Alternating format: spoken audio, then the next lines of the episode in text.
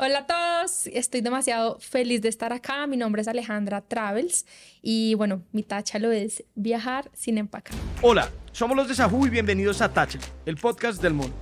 Un podcast que habla de gozarse la vida, de explorar, de retarse a ser y pensar diferente. Un podcast donde entrevistamos a personas que se dedican a tachar cosas de su lista de pendientes para intentar descifrar el porqué detrás de hacer cada vez. Bueno, estamos felices de tener a nuestra invitada Alejandra Tra Travels acá. Por fin la podemos tener. Parece el set de Táchalo, pero es el set de Táchalo construido dentro de la van de Ale. Eso Acá es. estamos metidos. Eh, Estás mostaza en Estamos en mostaza. Juanma, ¿cómo se ve el paisaje? Es que está allá, se, ve- allá, se ves allá. Bueno, realmente no estamos en la van. Algún día vamos a cumplir ese táchalo de montarnos en Mostaza, así se llama la van, pero estamos en Bogotá. Aleja no vive acá, pero mucha gente la conoce por vivir en una van. Pero antes que eso, porque es un tema muy importante que tenemos que tocar a fondo, vamos a hablar un poco de cómo empezaste.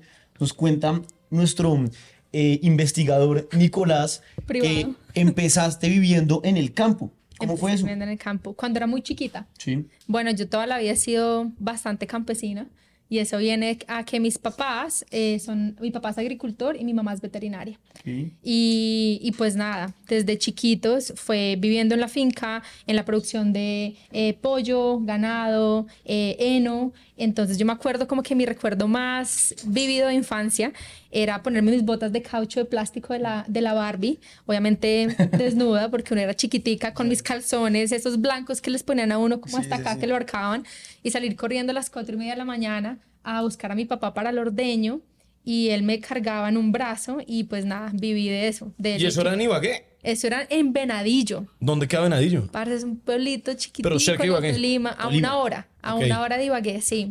Y Y era vendían pollo congelado. pollo congelado, no, eh, pollo vivo. Pollo vivo. Unos años después mi papá empezó a tener pollo ya procesado, eh, pero era leche, eh, eh, ganado, peces, heno y nada. Esa fue como mi crianza. Y Aleja, nosotros tenemos una duda hace rato y es que como estamos empezando a vivir solos, cuando uno mete el pollo congelado a la nevera, no, no, o sea, no lo mete a la nevera al congelador, al congelador, ¿no? Si no se lo va a comer. Y después uno saca un pedacito de pollo, lo descongela y otra parte no lo vuelve y lo congela, se, se cagó la, mm, Sí. la cadena de frío o se puede comer ese pollo. No, se puede comer, pero no sabe bueno. Pero, y le puede dar salmonela. Sí. Tengo entendido, o sea. La idea es comprarlo fresco, Sí. corte los pedazos. así Porcionar. como en- exacto, en las porciones, que siempre es una pechuguita, si está solito, una pechuguita. Sí, una pochuguita, ok. Sí, puede ser. Bueno, para toda la gente que está viviendo sola, que nos ha preguntado mucho lo del pollo congelado, ahí está la respuesta. Entonces, em, ya solucionado. O sea, uno no se muere, simplemente no sabe tan rico. No, Bueno, y entonces, ¿cómo es la cosa? O sea, tú entonces empiezas viviendo en el campo y hay un momento que tú dices, bueno, me mamé. ¿Qué pasa ahí?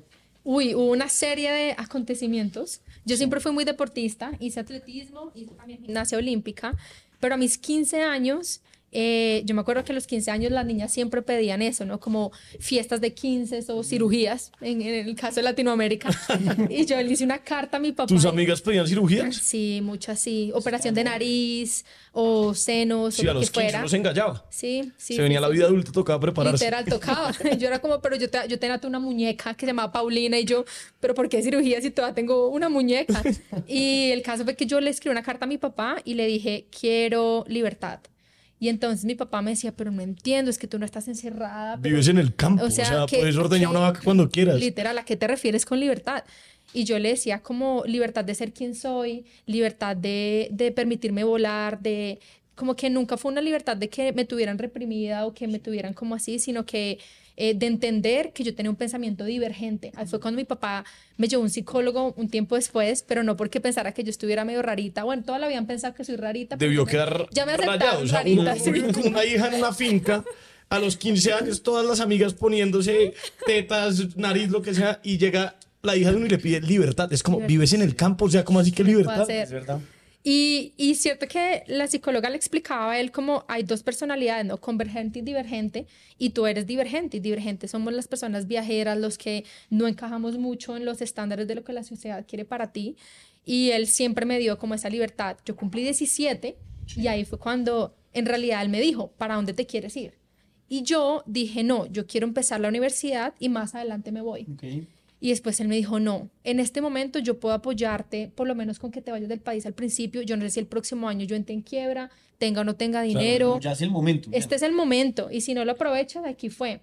Y en realidad mi papá fue el que escogió que me fuera a Australia a aprender inglés. Eh, no fue una decisión mía. Él me dijo Australia porque él sabía que London era muy frío para mí. Mí no me gusta el frío. Estados Unidos, mm, yo no soy muy fan de Estados Unidos. Entonces él dijo el país más lejos que tenga surf y que tenga playa. Y allá me mandan. Pero pues tu papá Fue lo mejor. Un visionario. Un Sí. buen visionario. Hizo buen análisis. Hice un buen análisis, ¿Y sí. cómo es esa frase que tú dices que la gente te quiere por lo que quieres y no por lo que eres? Eso fue algo que yo descubrí a los tres meses de llegar a Australia. Porque, claro, tú llegas viviendo en un país, Colombia, que es tan complicado en muchos aspectos, como que nosotros ya nos acostumbramos a cómo es la cosa, ¿no? La malicia indígena, a, a que uno está prevenido, eh, y yo crecí en un ambiente de los dos mundos, como un ambiente de campo, de humildad, de, de también ver el esfuerzo de mi papá del trabajo y también en un campo donde en el colegio tú notabas que había mucho el que dirán, la sociedad, dónde vives, qué carro tienes, ta, ta, ta. Y eso a mí nunca me gustó. Que eso es el eres. Ese, este. Exactamente. Y cuando llegué a Australia, a los tres meses yo llamé a mi papá y le dije, pa, yo no me quiero ir de acá, aquí me quiero quedar porque aquí yo soy Alejandra, punto.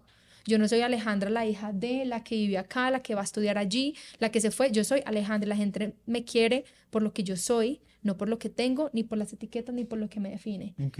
Mi papá lloró por dos horas y después me llamó y me dijo, sí, si, si eso es lo que tú quieres, estoy allá al final de año, porque él tenía miedo que yo estuviera embarazada, en las drogas o enamorada. Tres meses, pero es que- la hija le pide libertad. Después a los 17 usted le regala irse a estudiar a Australia inglés. Y a los tres meses lo llama y le dice, me quedo. ¿Se imaginan? Pero hoy sigues en Australia, o sea, hoy sigues en viviendo en Australia. O 15 sea, es como la base, pues. Esa es mi casa, Ok. pero ya no quiero estar en Pero Australia. no se puede adelantar tanto todavía. No, porque no, solamente o sea, faltan como 15 años de 15 historia. Es que estoy, estoy es como perdido Ah, en el bueno, tiempo gracias. de dónde, de dónde, dónde es la base, pues, o sea, hoy te tenemos en Colombia, pero realmente La tu base vida es está Australia. aquí. Mírenlo, Yo- mírenlo ahí. Viajar sin empacar. Ella, mi base es- mi hogar soy yo. Como que yo entendí hace cinco años que un país no me define ni lo necesito. Como que yo soy feliz conmigo.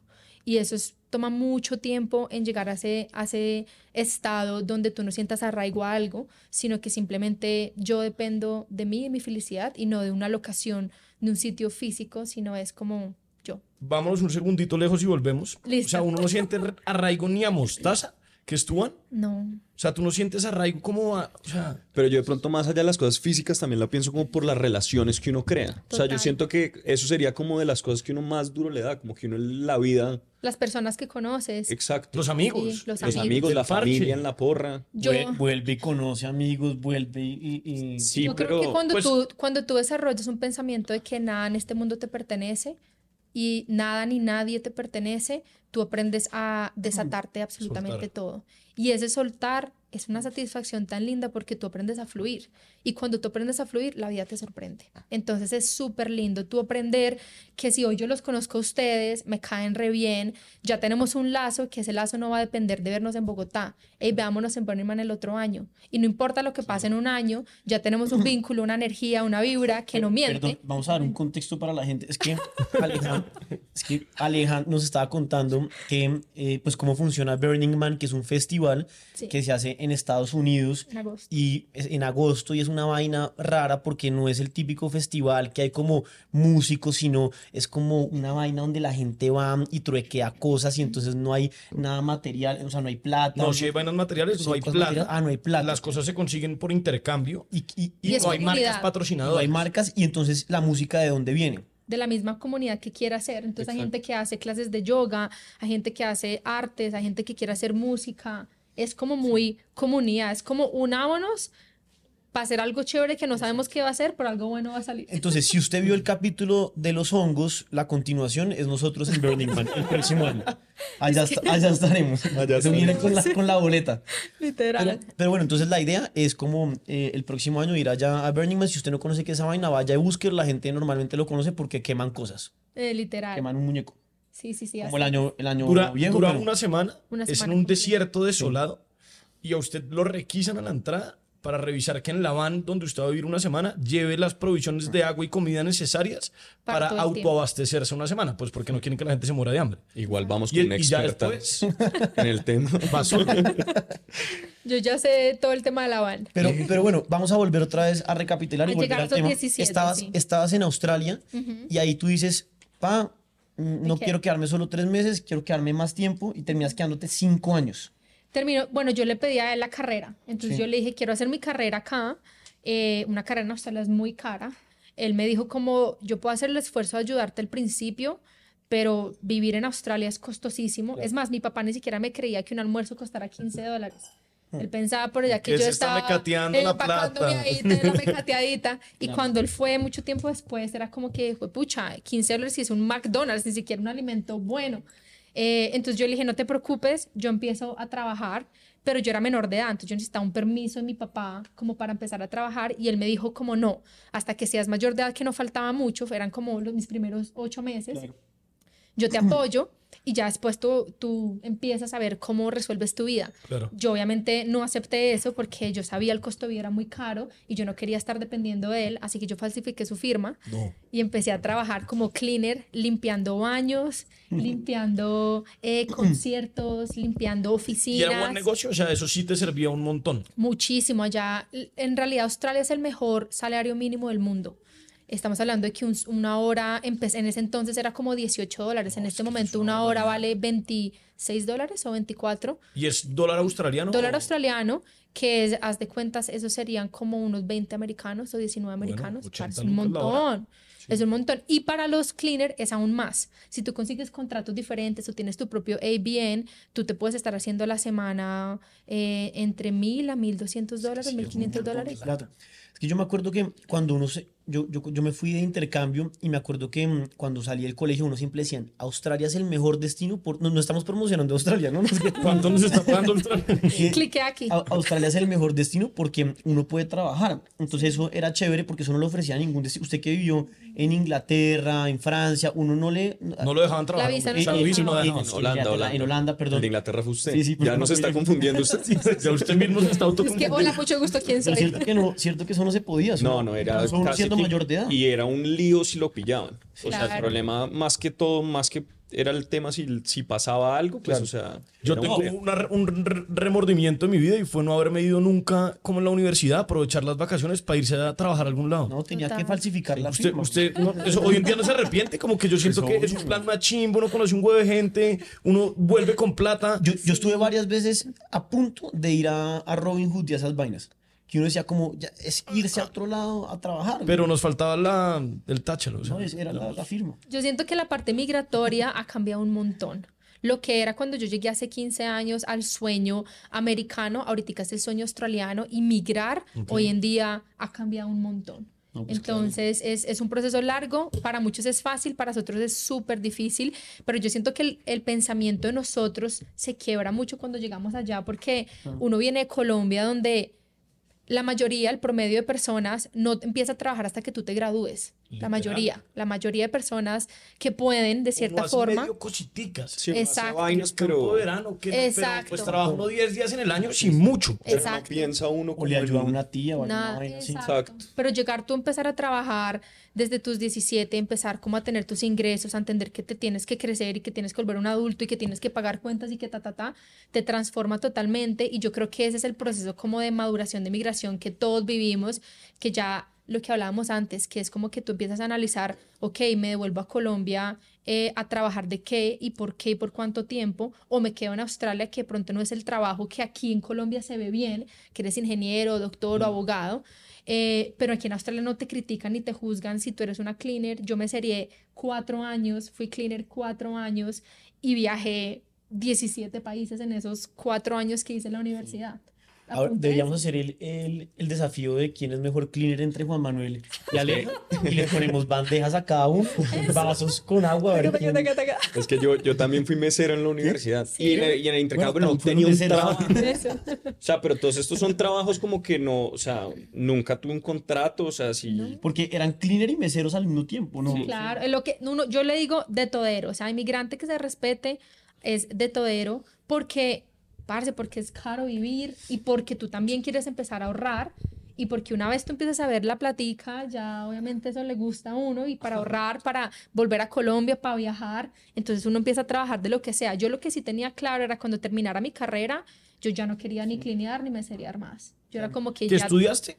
diseño gráfico y diseño de producto. Pero mira que eso me, eso me parece chévere y me, me gustaría hacer un paréntesis acá sobre eso y es que tú acabas de decir que una vez terminaras tu carrera ya no querías volver a, a hacer cleaner ni a meserear ni...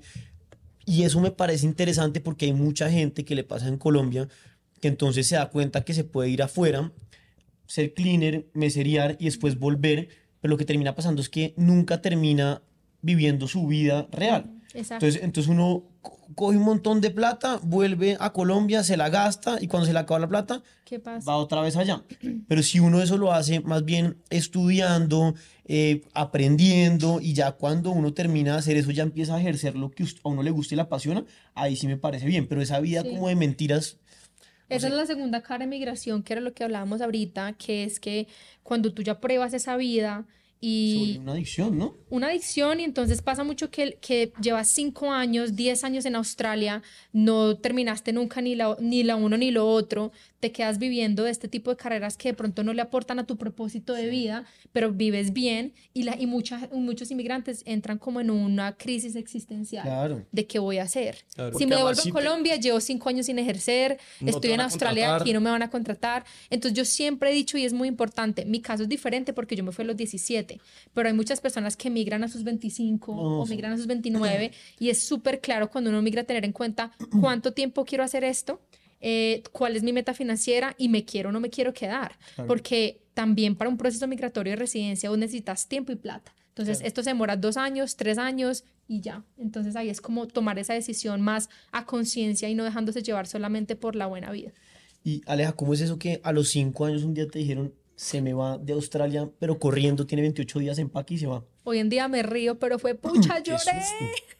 ¿Sí? Fue horrible, fue horrible porque yo me gradué y resulta que en ese entonces diseño gráfico estaba en la lista para aplicar a residencia. En Australia, cómo funciona es, hay una lista de carreras y si tu carrera está en la lista, tú puedes aplicar con otros requisitos. Yo ya había hecho la carrera completa. Apliqué Ya cumplías todos los otros requisitos. ya cumplía todos los requisitos. Entonces, ese proceso se demoraba más o menos unos nueve meses a un año en que me la aprobaran. Entonces, yo dije, me voy a viajar. Yo ahorré un montón de dinero y me fui a viajar y estuve nueve meses como sabáticos por el sudeste asiático, por Nueva Zelanda y terminé en Kenia. En Kenia estaba haciendo un voluntariado en un orfanato y ella ya me llegó una carta y esa carta me decían, me dijeron, eh, te damos la residencia temporal, pero para tenerla permanente tienes que trabajar un año como diseñadora gráfica aquí en Australia y luego pues te damos la, la visa permanente. Ok. Yo terminé mi voluntariado, me fui a Australia y llegué a Australia sin un peso, o sea, tenía por ahí 200 dólares y tenía que mudarme a otra ciudad porque Gold Coast, que es la ciudad donde yo siempre he vivido, es muy chiquita y allá no hay trabajo para el diseño, no hay, o sea, es una ciudad turística. Entonces volví a meserear.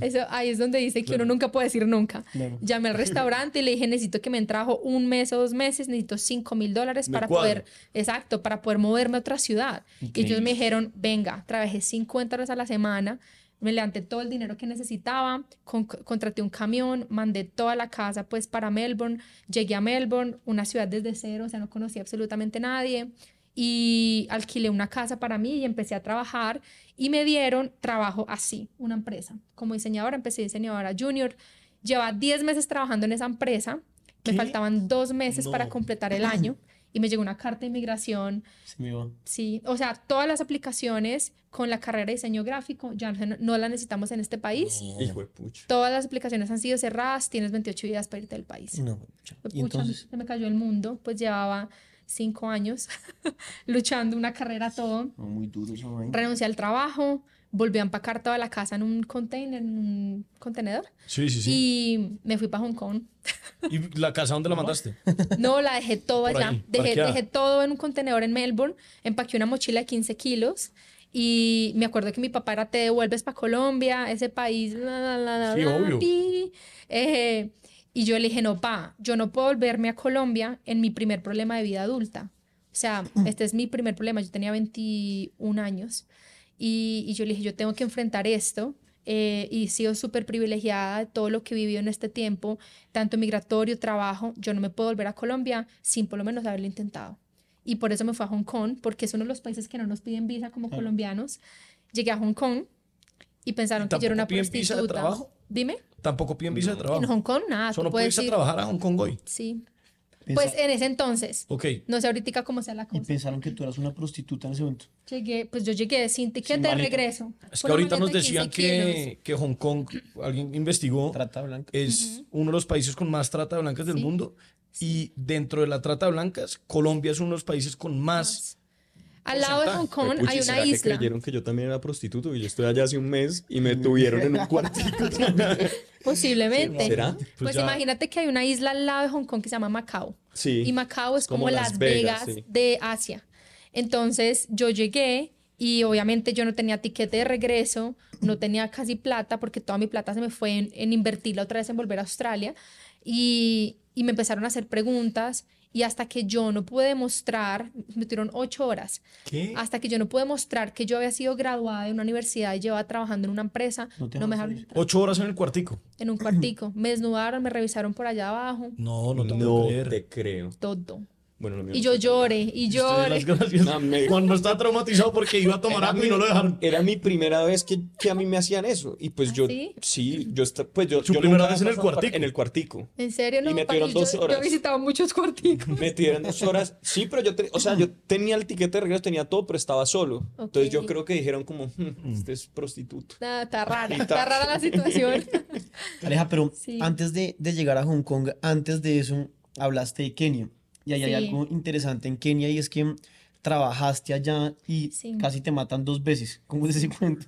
Sí, Kenia fue, yo creo que hubo una Alejandra antes y una Alejandra O después. sea, de Kenia es muy importante. Kenia marcó mi vida. ¿Y entonces en muchos fue aspectos. Eh, bueno, yo tenía 19 añitos, 19 o 20 añitos. Yo tenía 20 años y me fui a hacer un voluntariado en un orfanato de niños con SIDA. Ok. Y este, en, en el rango de edad, el promedio de edad en Kenia de vida, mortalidad se dice, ¿no? Es Sí. de 45 a No 47 puede ser. No puedo creer. por, por las enfermedades. O sea, la gente no es abuela. no, no, hay muchos los abuelos. en la cultura No, no. de Kenia. No hay muchos, no hay muchos por SIDA, por diarrea y por malaria. Son Tú como las tres Tú enfermedades. hacías pruebas de VIH. Yo hacía las, sí, entonces yo llegué primero cuidando a los niños en un orfanato, entonces yo era la de todera y como ya llevaba toda mi vida experiencia de cleaner, entonces yo me le medía Claro. lo que fuera, entonces era lavar la ropa, eh, hacer los desayunos, enseñaba inglés, matemáticas, allá el rol es ayuda en lo que pueda porque se necesita demasiado. Pero yo después de acostar los niños tenía tiempo libre y, y entonces eh, fue a un hospital y en el hospital me dieron la oportunidad de empezar a trabajar haciendo el test de SIDA en comunidades. Me enseñaron cómo hacerlo, tú pinchas el dedo, sacas la sangre, lo pones en un tubito de ensayo, ellos tienen una maquinita y la maquinita te da como una prueba de embarazo, una línea dos líneas, positivo o negativo. Y después tú tienes que decirle a las personas que son VIH positivos, que es súper duro. Y allá, em, después de hacer muchas de, esas, de estas actividades, me invitaron a hacer una jornada de salud en una ciudad que se llama Mombasa. Me tocó coger un bus como por 36 horas, que fue como bien pesado, la verdad. pues, Juan Tranquilo. Manuel, perdón, Juan Manuel tiene la costumbre de pegarle a los invitados con el micrófono. Cuando no le gusta lo que están hablando, ¡pum! Le, le pegan. Entonces, Yo lo ayudo. de la sacada de sangre. Ay, ¿Qué está haciendo? ¿Lo está petando? ¿Está flojito? No, sigan ustedes que está haciendo. Roelo, roelo. Listo, gracias. man. ¿Y entonces qué? Y entonces esto, eh, me dijeron, vete para Mombasa, vamos a hacer una jornada de salud. Y, y yo dije, listo, me voy para allá. Me fui en bus y sí, empezamos la jornada. Allá me encontré con una niña americana que era enfermera y estaba haciendo su, su, como- Pasantía. como su pasantía una semana solo. Y otra mexicana que también se llamaba Alejandra y estaba también por el mismo tiempo que yo, que eran tres meses y medio. Ok. Salimos de una jornada de salud, íbamos caminando la calle, que allá pues son calles selváticas, eso es selva para un lado, selva para el otro, y salió un man con un machete de la nada, corriendo, eh, give me everything you have, motherfuckers, en inglés, aparte de eso, el bilingüe el man. Y obviamente las tres reaccionamos diferente. Yo salí corriendo hacia el frente, eh, Alejandra, la mexicana, quedó totalmente paralizada y la chica americana como que después reaccionó y empezó a correr hacia atrás. Y él se fue detrás mío. No. Fue, Se devolvió. porque eh, él venía de lado y yo empecé a correr hacia Ah, allá ok, ya. y entonces él se fue detrás mío. Y cuando, cuando me di cuenta y volteé, estaba a esta distancia y él mandó un machetazo, que me ¿Qué? tiré al piso y me agarró a patadas y a puños, pero se dio cuenta que yo no tenía nada conmigo, yo no tenía mi morral, tenía mi celular escondido en el bolsillo de atrás y no me lo robó. Le dio mucha rabia porque vio que yo no tenía nada para robarme, pero entonces me pateó y me, pues me golpeó. Gracias a Dios no me macheteó Claro. y se devolvió por mi amiga. Y yo me paré a Por correr detrás de él, sí, porque yo dije, la va a matar, la va a matar. Ella tenía mi maleta. Y cuando llegó donde ella, ella estaba tan paralizada que el man ni siquiera pudo hacerle nada porque ella ni siquiera soltaba la maleta. Agarró, le agarró la maleta, la, como la zarandeó pues, la tiró al piso y se robó la maleta y de la nada salieron dos manes más con machete detrás de la amiga americana. Pero la amiga americana corrió hacia la comunidad donde estábamos y gritó, pucha vieja, yo no sé de dónde sacó, pero esos pulmones escuchaban eh, tres selvas más allá y, y una gente salió como a ayudarla y después ellos se devolvieron a la selva y se escondieron. Y después nos llevaron al hospital, eh, me revisaron, pues estaba como con morados. Después nos llevaron al- a, la policía y después llamé a mis papás. Sí, fue horrible. La americana se devolvió, las dos se devolvieron, el viento. La americana se devolvió para Estados Unidos a los dos días. La mexicana no fue capaz de seguir haciendo el voluntariado, sino que se fue a donde una tía monja que tenía ya en ¿Qué? Kenia. Quedaron a- traumatizadas. traumatizadas. Y a mí ¿Y me faltaba. al siguiente día dándole allá al voluntariado? Pues sí, porque me faltaba todavía un mes y medio. Yo dije, yo cómo no voy a Es el- terminar lo que empecé. Es el callo que uno saca en Colombia con, con los robos, ¿no? Pues, o sea, pues uno- nos- ya que nos han robado, ya solo falta Juan Pablo. Ay, fue no, pucha. pero No Me parece que hay un video en TikTok en donde ya hablamos de eso, que esto no es Suiza. O sea, ya nos robaron a Juan Manuel, a Santiago, ojalá nos roben a Juan Pablo. A mí la maleta, a Juan Manuel el celular en plena calle. No. Sí. El, Pero- un ladrón en moto. pum. Un ladronzuelo, un pillo. Ah, sí. Me estaba hablando por el celular y me lo rapó. Eso Pero no- ¿para qué ponerle al celular bebé? Pero. Exacto, es que él cree que O sea, estamos en es culpa mía No, pero. O sea, no puede ser. O sea, es culpa Estoy mía. sacando el Es comentario ¿pa' de como- abuelita. ¿Para qué a papaya, mi Y hijo? como si yo digo, Por ¿quién te manda en caminando por una selva en Kenia? O sea, ¿Quién te manda Literal, Kenia? literal, ¿Usted quién la manda a caminar por ¿Para la qué te selva? metes por allá? Sí. ¿Para qué te metes en que Pero oye, ¿y tú, pa- o sea, le dijiste a tus papás y la reacción paternal es voy a. Kenia ya, Ya. mismo a buscar ese man? Claro, no, ni siquiera eso, te devuelves ya. No todos ¿Y qué estás haciendo? ¿Qué estás haciendo? Y yo fue, yo lloré, yo lloré mucho y escribí una carta muy larga como para sacar todo lo que sentía porque yo dije, fue pucha, esto pudo haber sido mi muerte y, y ni siquiera sé si mis papás pudieron haber sabido algo de mí, ¿sabes? O sea, yo estoy en el medio de la nada. Eso me hizo mucho reflexionar como el sentido de la vida, pero igual yo seguía haciendo el voluntariado y el último día, literal, mi vuelo era a las 12, a las 3 de la mañana y esa noche salimos como a hacer una despedida a varios voluntarios y también una situación parecida donde yo dije, no caminemos, vámonos en taxi, los voluntarios, no, caminemos, estamos cerquita y yo ya me la solía, yo dije, nos van a robar, empezamos a caminar y yo lo presentía y yo tarjetica de crédito en una tetica, platica en la otra tetica, amárrese bien la- la- los pantanos, yo dije, aquí nos van a robar y efectivamente un carro pasó al lado de nosotros súper despacio eh, y cuando hizo eso yo me quité las, las chanclas, yo tenía unas chanclas porque allá eran un botas o chanclas y mm, cuando escuchamos tres motos con seis manes con metralletas No. porque allá no tienen pistolas, allá tienen, o sea, sí. literal, el fusil. Y yo me volteé y empecé a correr. O sea, no sé por qué mi reacción de adrenalina es corra. Te quitaste las chanclas Me para quitan correr. las chanclas para correr. No. O sea, es increíble ¿Te cómo la mente hace. No, a mí fue la única ¿Te que me robaron, me volé. Pero a todos mis amigos los desnudaron, les robaron todos hasta la ropa, a las niñas las manosearon eh, para ver si tenían algo escondido, como la tarjetica en la tetica y la platica Pero en la muy- otra. Muy peligroso, Kenia, entonces. En ese entonces sí. En ese entonces Kenia estaba en un momento muy caliente porque había un conflicto político, eh, hace unos años había un, un genocidio terrible, eh, si haz de cuenta derecha e izquierda, eh, estaba muy caliente, había mucho odio por los blancos, los blancos somos los musungus, así se definen los, los blancos, pero Kenia ha cambiado un montón, está mucho mejor ahora, eh, pero es- fueron dos años muy calientes, cuando yo me fui a los seis meses pusieron una bomba en el centro comercial de blancos y un montón de gente murió. Aleja, yo tengo una pregunta.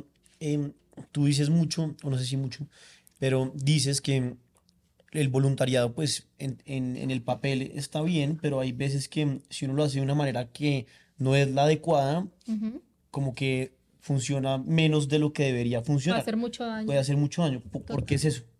Eh, resulta que yo, como todos tenemos ese concepto, de, ay, qué lindo, vamos a ir a ayudar, ¿no? Uno siempre va con el concepto de ayudar.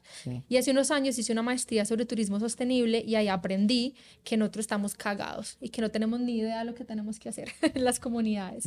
Y que primero que no todas las comunidades necesitan ayuda. Segundo, que uno no puede ir con el concepto de Salvador Blanco. Es un concepto en inglés que se llama White Savior Complex, que es el complejo de Salvador Blanco. Sí. Y ese complejo es que nosotros, los occidentales o los, los que tenemos privilegios, la gente habla de privilegio y siempre piensa en el dinero y no. El hecho de que tú tengas ropa, de que hoy pudiste comer o que tengas un techo donde vivir, ya tienes privilegio. privilegio. Porque eh, un porcentaje muy grande del mundo ni siquiera tiene eso. Entonces ya desde que tengamos eso somos privilegiados. Y nos vamos a hacer voluntariados con el concepto de ayudar, pero nos omitimos muchos pasos importantes como entender el contexto social, el contexto político, entender si la comunidad sí quiere ayuda y también saber cuál va a ser tu impacto en la comunidad que tú vas a trabajar. Por ejemplo, en los orfanatos ya son niños huérfanos que han sufrido un abandono. Imagínate que ellos tengan a otros voluntarios que vienen una semana, vienen dos semanas, se apegan y, luego se van. Y viene otro Claro, y se va. Entonces eso crea muchos traumas psicológicos para los niños que nosotros no somos conscientes. Entonces hubo un boom del voluntariado o voluntarism que afectó que afectó porque se volvió un modelo de negocio muy importante para agencias, pero después se dieron cuenta que había un impacto muy negativo en los niños y también en los voluntarios y empezaron a salir muchas ONGs, sobre todo en África, respetando que no se debería tomar la fotico con el niño morenito. Se volvió algo Que- Sí, comercial. es que eso se volvió la, la foto que le va bien en Instagram, es eso. O sea, eso se volvió. es- yo tengo una,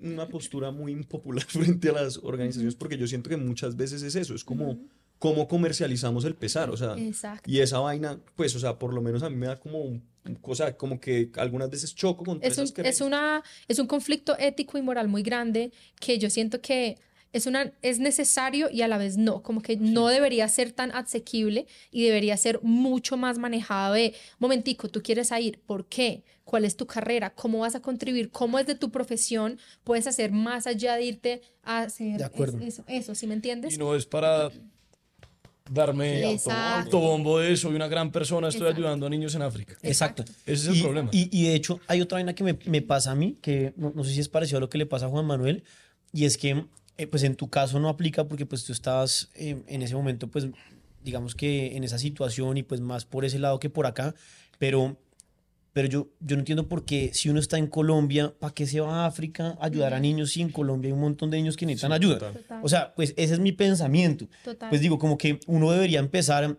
como organizando la casa antes de salir. Yo siento que tú tienes que ir al sitio donde tú conectes. Donde Por ejemplo, yo creo una empresa que más adelante, si quieres, hablamos para, para autopatrocinarme para mi ciudadanía.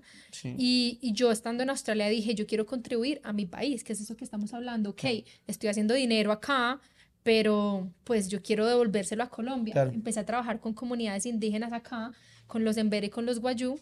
Y después hice una, eh, eh, el 100% de las ganancias de las ventas de los productos Guayú iban a la comunidad. Ya. Entonces vine con mis socios, hicimos una donación muy grande, fui, estuve con ellos, era una familia de 110 y ahí dije, no me gustó esto. ¿No conectaste? No conecté con ellos, no conecté como cultura, ni como cuidaban el territorio, ni cómo se cuidaban ellos entre familia, no porque yo quiera llegar a imponer mis creencias y mi estructura sobre ellos, sino que me di cuenta que estaban, por lo menos ellos estaban muy acostumbrados a eso, a las donaciones, a las ayudas, pero ellos como comunidad no hacían nada por ellos estructurarse y organizarse y tener una mejor calidad de vida. Claro. Entonces tuve mucho conflicto de, ok, ¿con quién? ¿Con quién conecto yo para también ayudar? Eso me parece chévere. Uno tiene que ayudar a, a donde conecte. Sí, Donde uno conecte. No, de acuerdo. Yo no creo está que mal eso conectar con una, o sea, no es ser mala persona. no conecta con la persona al lado y tiene que buscar eso en un viaje. O sea, porque yo también pienso eso, como que acá hay tanto por hacer que la necesidad de viajar y ayudar afuera, yo creo que ese es el motivo precisamente, como intentar como llegar y conectar como un poquito más allá. Pero yo sí creo que, o bueno, pues muy en línea lo que tú dices, que uno algunas veces hace más daño del bien que, ha- o sea, Total. uno mal acostumbra a la gente.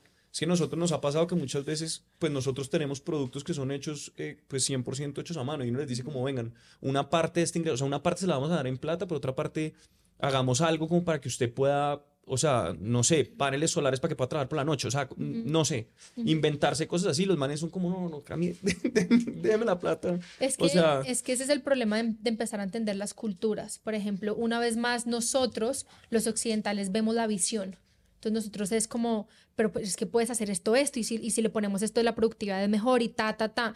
Pero ellos dentro de sus tradiciones y su conocimiento y su educación, muchas veces no quieren eso. Claro, pues eso es un dilema Exacto. justo porque para uno es lo más lógico, pero para ellos no. Entonces, ¿quién soy yo para imponer eso? Exacto. Pero entonces es como el choque de, sí, de Es con que quién. Es, es precisamente eso, no imponer nada. Uno no entiende si para los guayús la noche es sagrada y no Sí, tiene exacto. sentido trabajar de noche. Y, Y ahí- simplemente usted por no profundizar Exacto. les está proponiendo una vaina que es absolutamente ilógica. Pero no, no tengo ni idea si es el ejemplo. Sí, sí, pero, pero es el uno dilema, tiene pues. que entender, o sea, las culturas son muy diferentes y uno a veces cree que por uno pensar de una forma la gente piensa igual. Claro. Y yo siento que ahí es donde abarca todo el tema de sostenibilidad y de concientización. La gente, es muy fácil, tú siempre andas de, de, de dientes para afuera cuando uno dice soy vegetariana o me gusta la sostenibilidad y en el momento que le den un plástico, uno se come un pescado, ta, ta, ta, y es como que un momentico. Aquí no estamos hablando de que todo tiene que ser en perfección, la vida es un balance y uno tiene que entender que uno está dando lo mejor de uno en lo que puede y todo se abarca desde la educación. La sostenibilidad, por ejemplo, es, es esas tres ramas, ¿no? Es la, la parte ambiental, la sociocultural y la económica. Y es cuando tú viajas y cuando tú vas a estas comunidades, tú no puedes hacer las tres perfectas porque primero ya cogiste un avión. Ya estás contaminando el mundo. O sea, si te quieres venir en bote, pues venís en 35 años. Entonces, listo, ya estoy haciendo, afectando eso. ¿Cómo puedo aportar la parte sociocultural? Ok, entonces voy a encargarme de quedarme en sitios donde sean solamente locales para contribuir a la, a la economía local y no de pronto a cadenas, a marcas eh, de cadenas grandes. Eh, o voy a hacer esto. Entonces es, es un balance y lo mismo pasa en el voluntariado. Es, voy a hacer esto. La primera pregunta es, ¿por qué lo voy a hacer? ¿Esto es por mí o esto es por ellos?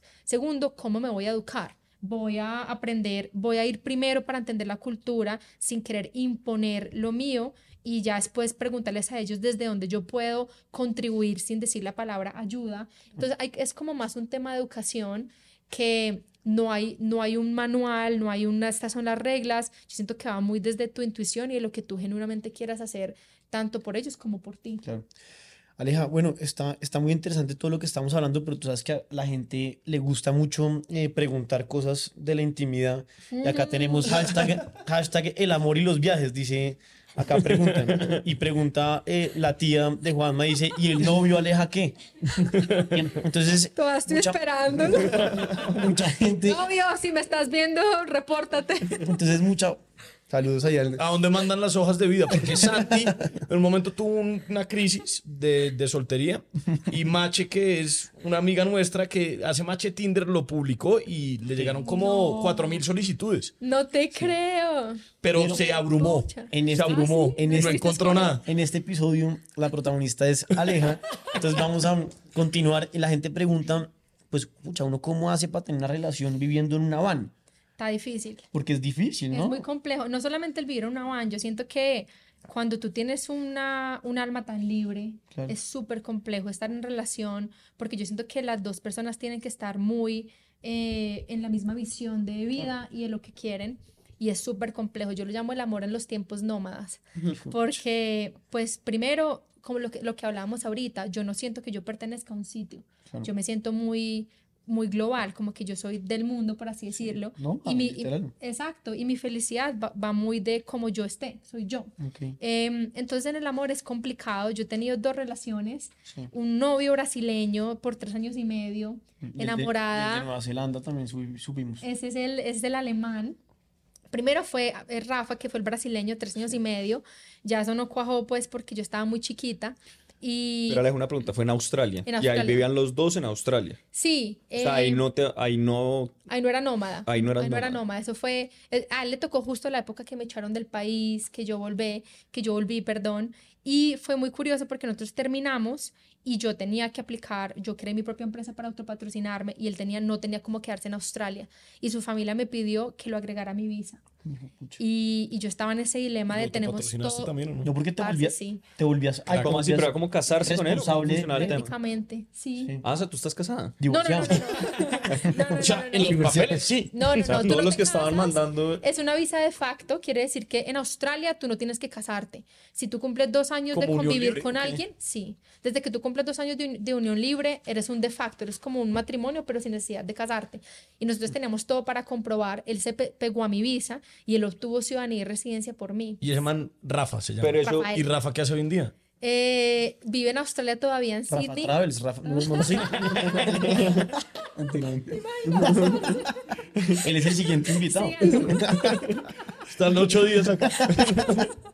Y entonces yo no fue una decisión consciente, fue una decisión como basada en el amor, pero más adelante me di cuenta que fue la cagada porque en Australia solo te dan dos chances de tú darle la visa a tu pareja. O sea, yo Y ya, yo ya quemé un Quemaste un cartucho. O sea, el otro es el que uno. es. Pero Sí. además súper open-minded Australia. O sea, no te da uno, sino te da dos. No, es una Fijo se separa.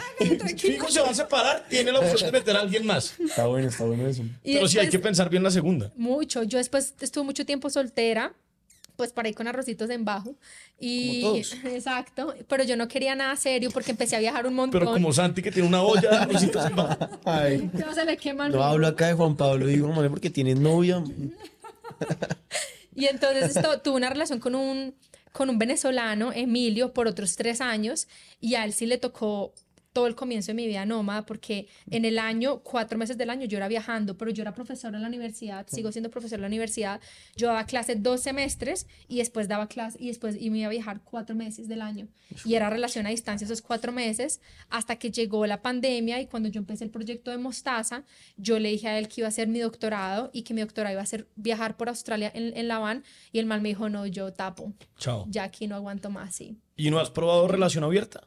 Sí, sí he probado relación abierta con él. Con él, pues lo hicimos así como que...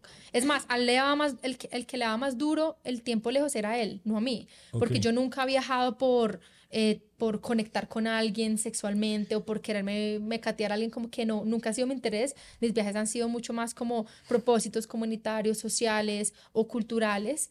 Entonces eh, decidimos abrir la relación y él tenía, los dos teníamos ese green card en el tiempo que viajara y, y a mí no me importaba en realidad. Una vez más, yo soy muy, muy desapegada de, La de gente todo. pregunta también acá que en relación abierta em, uno se cuenta lo que pasó o no se cuenta. Yo siento que depende de las parejas. ¿En tu Yo, caso? En mi caso, él me dijo que él nunca quería saber.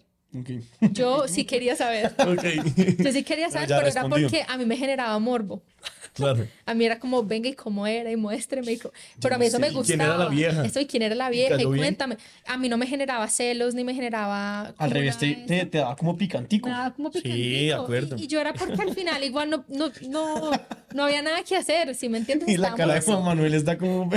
Pues, es que se va a poner nervioso. El poliamor. No sé no, no sabe qué pensar sobre eso, Juan Manuel. hasta dónde Oigan, puede uno llevar esta conversación. Estamos a, voy a, voy a hacer una, una cuña acá. También queremos tener un capítulo sobre el poliamor y estamos buscando a alguien que nos hable de eso. Es un tema así como los hongos eh, de- que genera mucha controversia y está de Sí. moda ahora.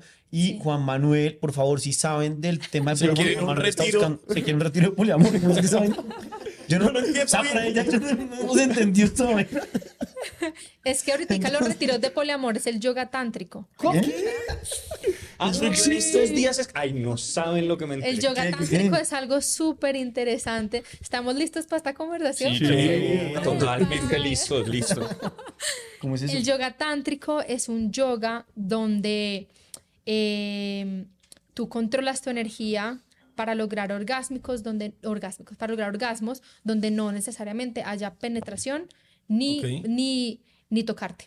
Ok. Entonces son orgasmos energéticos. Hijo de pucha. Es, hay muchos tipos, pues, de, de, de cosas que tú puedes hacer, pero es, a los hombres es aprender a mantener su energía también por medio de bailes o puede haber como tocarse, como, como esa parte, como la calentada, por así decirla, pero es más como espiritual y tú no hay, no- y no hay nada, igual las dos personas pueden llegar a tener orgasmos energéticos sin necesidad de que haya nada de eso.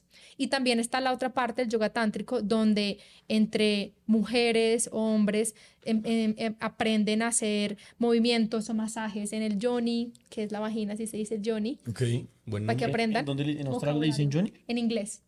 ¿Qué? El yoni y también en español, la, la yoni. Baila Johnny. El yoni. Johnny, Johnny es nuestro productor. Oh, Y le decimos aquí, vagina. ¿De verdad? ¿Pero es en serio lo de ¿Es en Johnny? serio? Nunca Sí. en ¿Y la se vida. escribe Y-O-N-I? Yoni. Con ajá. H. No, no, no, con, con Y. Y- Yoni. Johnny. O sea, Cuatro letras. eh, Y-O-N, creo que es doble N-I o Y, Yoni. Ok. Bueno, en, en- en el, en, el, en el acento correcto es Yoni. ¿Y eso es algo como el yoga tántrico? Todos los días se No, aprenden cosas así es, nuevas como, así es como se le dice a la vagina de una forma más linda. Sí. El yoni, y entonces eh, en, en el yoga tántrico es más como esa conexión que tú puedas hacer.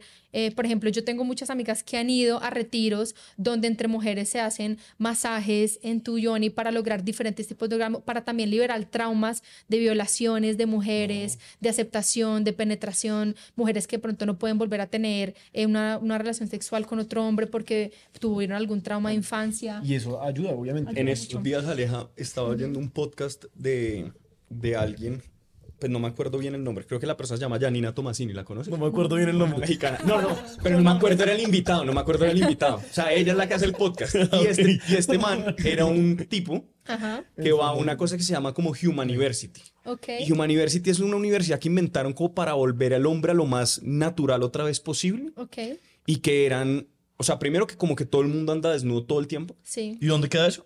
No, no, no, no. O Ni sea, idea, ni idea, Mande ni la dirección. ¿Eh? y en es- hay, re- hay so- cosas de esas de yoga y es como, como se, yo no entendí muy bien y ni estoy muy de acuerdo con el hombre, pero el man decía que también implicaba como que había esas sesiones de yoga y todo en el que es el desprendimiento absoluto y mucha gente iba con su pareja y durante esas sesiones de yoga y donde ciertos eventos como que otra persona podía tocar a tu pareja o había un límite que si uno decía como no estoy de acuerdo paraban Pero que no esa estaba de acuerdo usted o su pareja. No, pues no, ya ni sé. Ya ni sé, Yo pero me imagino que, pues, o sea, que era así y es como, pues, o sea, lo, no sé, me parece un poco loco y es todo lo que Ay, eh, implica yo los nuevos de- futuros de... las relaciones de pronto. Yo no creo que es futuro, yo creo que son creencias y yo creo que son como, como tipos de mentes. Eh, por ejemplo, en Indonesia, que yo estuve hace nada, esto es- está en su furor y en Australia hay muchos retiros de yoga tántrico solamente para mujeres de empoderamiento femenino, donde puede ser eh, eh, bisexual si quieres, o lesbiana, o straight, lo que tú quieras. La sexualidad no importa entre las mujeres, pero es más como, como mujeres, tú aprender a conocer tu cuerpo, aprender a saber qué tipos de orgasmos hay, entender eh, cómo cuidarte, cómo hablarte, cómo tratarte. Entonces es como que todo ese proceso y también hay retiros. Hay uno muy grande que ahorita les paso el, el- el nombre para que lo sepan, para que lo pongan acá. Acá Eh, los que, es, comentarios. que es global y son para parejas que quieren hacer yoga tántrico. Entonces, con tu pareja tú conectas más allá de lo que conocemos el sexo, que es penetración, ¿sí me entiendes? O, o como que el objetivo del hombre, o para muchos hombres, es venirse y, y no piensan mucho en, en, el placer de la mujer o en conocerse mucho más mutuamente. Entonces es, es como que aprender a eso, a manejar las energías, a tener diferentes tipos de orgasmo, a conocer más a tu pareja desde un punto energético y salirte del concepto normal sexual que tenemos o pornográfico que, que también mostraron en Que es una mentira. que es una mentira. Y- Exacto. Bueno, e- eso está muy interesante. Para los que quieran seguir viéndolo, como les comentamos, vamos a tener un episodio dedicado solamente a esto. Brutal. Y por ahora vamos a seguir con lo importante. Y es algo que mucha gente quiere saber y es el tema de la tribu caníbal. Ah, sí, los ¿Dónde Korowai. Korowai se llaman. Los Korowai. ¿Cómo fue ese cuento? O sea, Fue ¿Cómo fue llega? mágico. O sea, fue me imagino que fue mágico. eh, hemos leído y, y- y hemos sabido que prometiste volver, que duraste seis días intentando llegar. Sí. Cu- Cuéntale un poquito a la gente que, pues, como contextualizar. De pronto hay gente que no sabe qué fue lo que pasó. Yo quiero una duda inicial y es cómo contacta uno a una comunidad no contactada. Literal. Eh, bueno, yo siento que primero lo que hablamos ahorita, empezar a conectar eh, como con qué estás tú alineado. Yo estando en Australia siempre he querido co- como que conectar con los aborígenes australianos, pero ya son una comunidad muy cerrada, muy difícil como de, de interactuar. Y estando en Australia empecé a investigar, era Navidad, Año Nuevo, y yo no quería pasar Navidad, Año Nuevo en La Habana. Entonces yo dije, voy a ver para dónde arranco.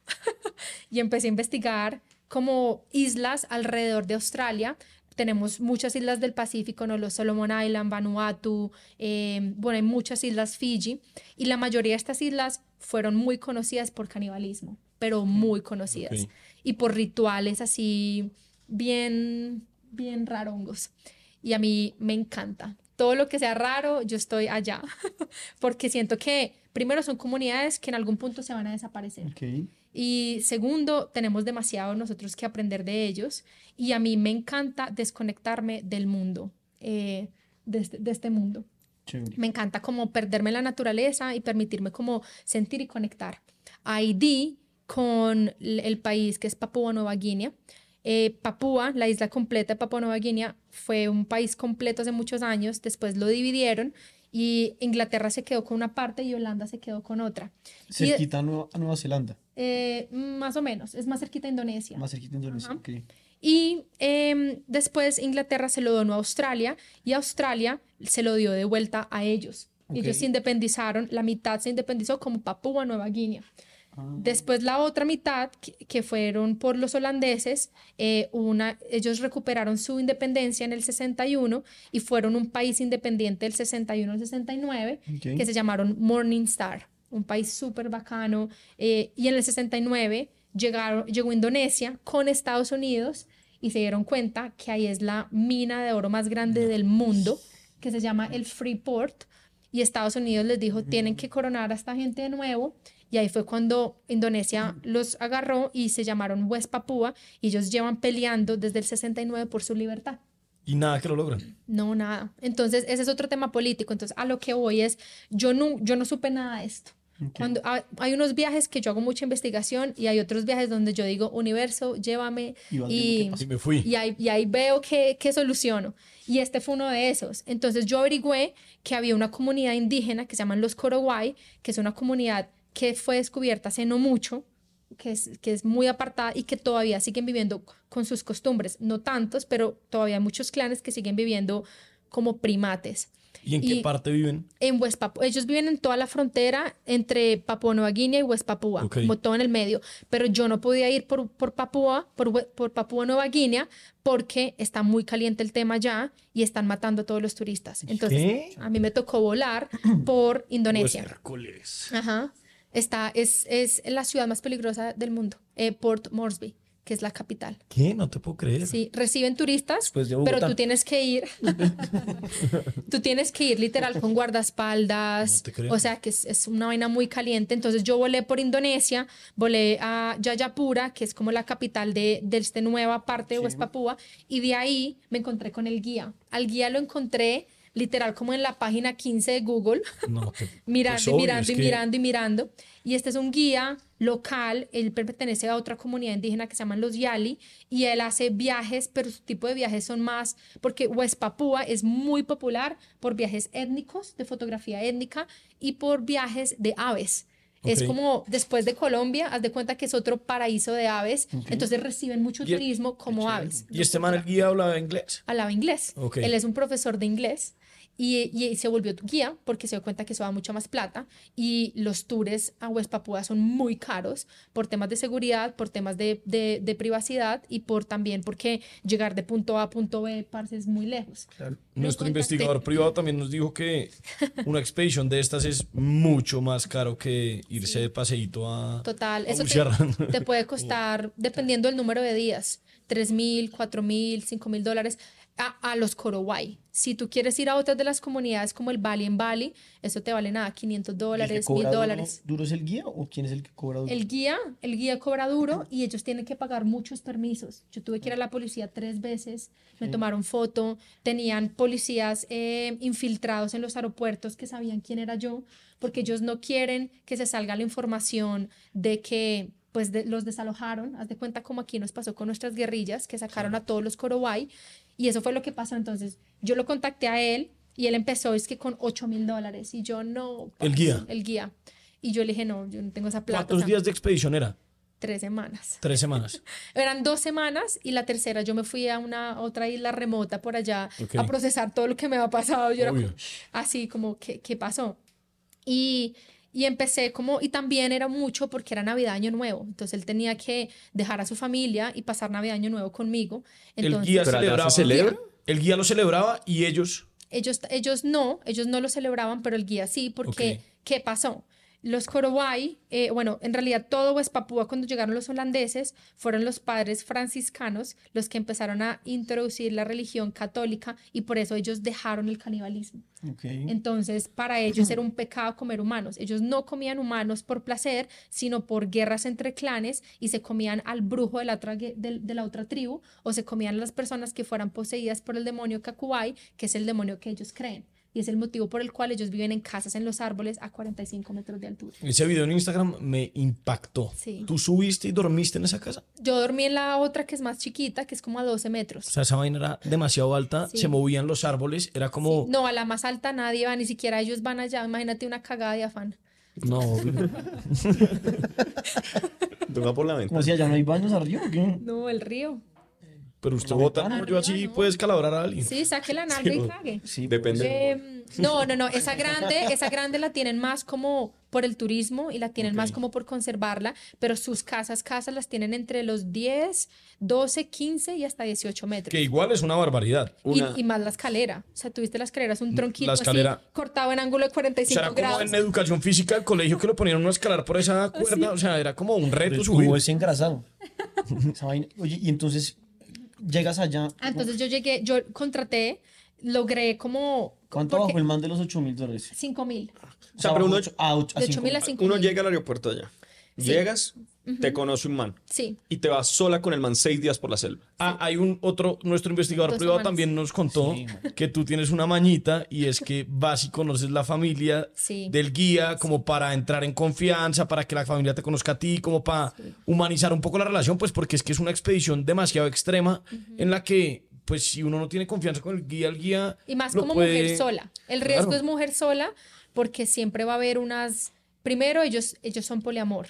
Entonces ellos, los hombres pueden tener múltiples mujeres En Papúa. en Papúa, en todo, en todo Papúa, en las dos, en West Papúa y en Papúa Nueva Guinea. Nueva Guinea, perdón. Y entonces eh, mi mayor miedo era que el guía, cuando yo empecé a hablar con él, lo primero que él me vio es como una chica occidental. Y apenas ellos ven occidental, dinero. Pero en los precios que ellos ponen no tienen sentido, porque en sí el viaje no le puede costar a él más de mil dólares. Simplemente saben que es un turismo y que llama mucho la atención, entonces ellos le suben el precio. Y segundo, él al principio me decía cultural show, como que me iban a hacer muchas vainas para los turistas. Y yo le dije, no, yo no quiero nada de eso, yo no quiero ni que se disfracen, ni que me canten, ni que hagan nada de lo que ellos no hagan en su día a día. Entonces yo le dije, a él, yo quiero ir a comer lo que comen, a estar con ellos, a convivir con ellos. Yo no quiero que a mí me hagan ningún show. Entonces por eso él dijo, ah, no, esto es una... Me dijo, "Ah, a partir de hoy tú eres mi hermana. Y empezamos a, a crear un vínculo más como de realmente entender a lo que yo iba. Yo le dije, yo quiero ir a documentar, pero yo no quiero que me disfracen ni nada. Él me decía, la mayoría de, de Instagrames y YouTubers quieren que lo reciban aquí con, con hachas y gritando y "Uah", ¿sabes cómo hacen? Porque eso es lo que genera Morbo. views por así, por- exacto, el amarillismo y el morbo. Y yo le dije, no, a mí que me reciban como tenga que recibir, yo no quiero que me hagan absolutamente nada. Y él dijo, ah, no, ese es mi trabajo mucho más fácil. Y yo le dije, como listo, yo solamente quiero pasar Navidad con ellos y Año Nuevos con otro y ya. Em, y, y así fue. Y eh, yo he tenido situaciones donde algunos guías me han morboseado. Uno me pidió que tuviera relaciones sexuales, le dije no. Y después me dice, tengo condones y yo no. Y después me dice, pero todas las turistas les gustan. Y yo le dije, pues yo no soy cualquier turista, ¿no? O sea, vete del cuarto. Y, y a partir de ahí aprendí varias cosas. Siempre viajar con anillo y decir que estoy casada. O sea, el guía de hoy hasta el día de hoy piensa que yo soy una mujer casada. Segundo, ser súper honesta con él cuando empezamos la conversación y en el momento que me empezara a decir, porque me dijo varias veces, you're so beautiful, y me mandaba la foto que le tomaba en mi foto de WhatsApp. Entonces, como que habían cosas que por educación yo siento que ellos no entienden que eso no está bien, pero nosotros obviamente sí lo vemos como no está bien. Y yo lo primero que le dije es, apenas llegue, me gustaría conocer a tu esposa y a tu hijo. Los quiero invitar a almorzar. Y él me dijo, no, yo te invito a almorzar. Entonces él me recogió en el aeropuerto, me llevó a su casa, conocí a la esposa, al hijo, interactué con ellos y ya ahí la cosa se mejoró. Después fue otro vuelo a otro sitio, a Decay. Decay es del área donde viven las guerrillas. Eh, los, los rebeldes de Papúa, que son los guerrilleros que están peleando por su libertad, De ahí cogí un bote por seis horas hacia Mabul, que es el área donde ellos los sacaron de sus selvas y les dijeron tenían que vivir, los, los intentaron globalizar, ahí viven todos son Korowai, pero ya son Korowai con ropa, con celulares, sin trabajo, sin escuela, eh, viviendo en un basurero de plástico donde ellos no estaban acostumbrados y de ahí fue un día completo de trekking hasta llegar a la selva. Los Korowai son los mismos que fuiste a visitar, lo que pasa es que estos ya estaban afuera. Sí. ¿Y, entonces los Korowai cómo son? ¿Cómo es ese, ese tema que son caníbales? Ellos, hay un tema que ellos no lo aceptan, pero no lo niegan. Yo tuve muchas conversaciones con los abuelos y con el jefe de la tribu que se llama Marcus y él me dice, yo no te puedo decir que no soy caníbal porque toda la vida voy a hacerlo, porque para mí la carne es igual si es de pollo, si es un marrano, si es un coso, si es un humano, es carne. Yo no le veo eh, lo malo a comer un humano si es alimento. Entonces él me dijo, no, no lo practico yo personalmente desde mi papá, porque al papá él se lo mataron y la misma comunidad se lo comió, el primo lo mató y la comunidad se lo comió porque el papá se enloqueció y empezó a matar y a comerse a muchos miembros de la familia. Eh, pero como ellos ya entienden que el turismo va mucho, ya prefieren no hablarlo para no sembrar miedo. Pero el último acto de canibalismo en Papúa fue en el 2012 eh, una pareja de turistas se fueron a hacer lo que yo hice en una selva y dos personas, dos comunidades em, o dos, dos jefes de tribus los amarraron, los desnudaron, los amarraron a un árbol y los tuvieron a un tiempo hasta que ellos se pudieron volar, eh, pero pues nada, los iban a, se los iban a comer. Pero no se los comieron. No se los comieron. a ella le cortaron los dedos le alcanzaron a cortar los tres dedos a la, a, la chica, la, ella era americana y él era de Inglaterra. Y en el 2006 hubo otro caso de canibalismo donde entre ellos mismos comieron, se comieron a 27 personas y, y, mandaron a la cárcel a no sé a cuántos. Entonces sí hay, pero ninguno lo va a aceptar. Ah, pero yo tengo una duda. Ahí me surgió una duda. O sea, ¿es ilegal ser caníbal allá? Claro, por el catolicismo sí es que ya hay catolicismo dentro de las comunidades. Ah, ok, ok, ok. o sea, para ellos... comunidad externa no les respetan sus, sus... O sea, como que ya es un tema humano, como que prima la...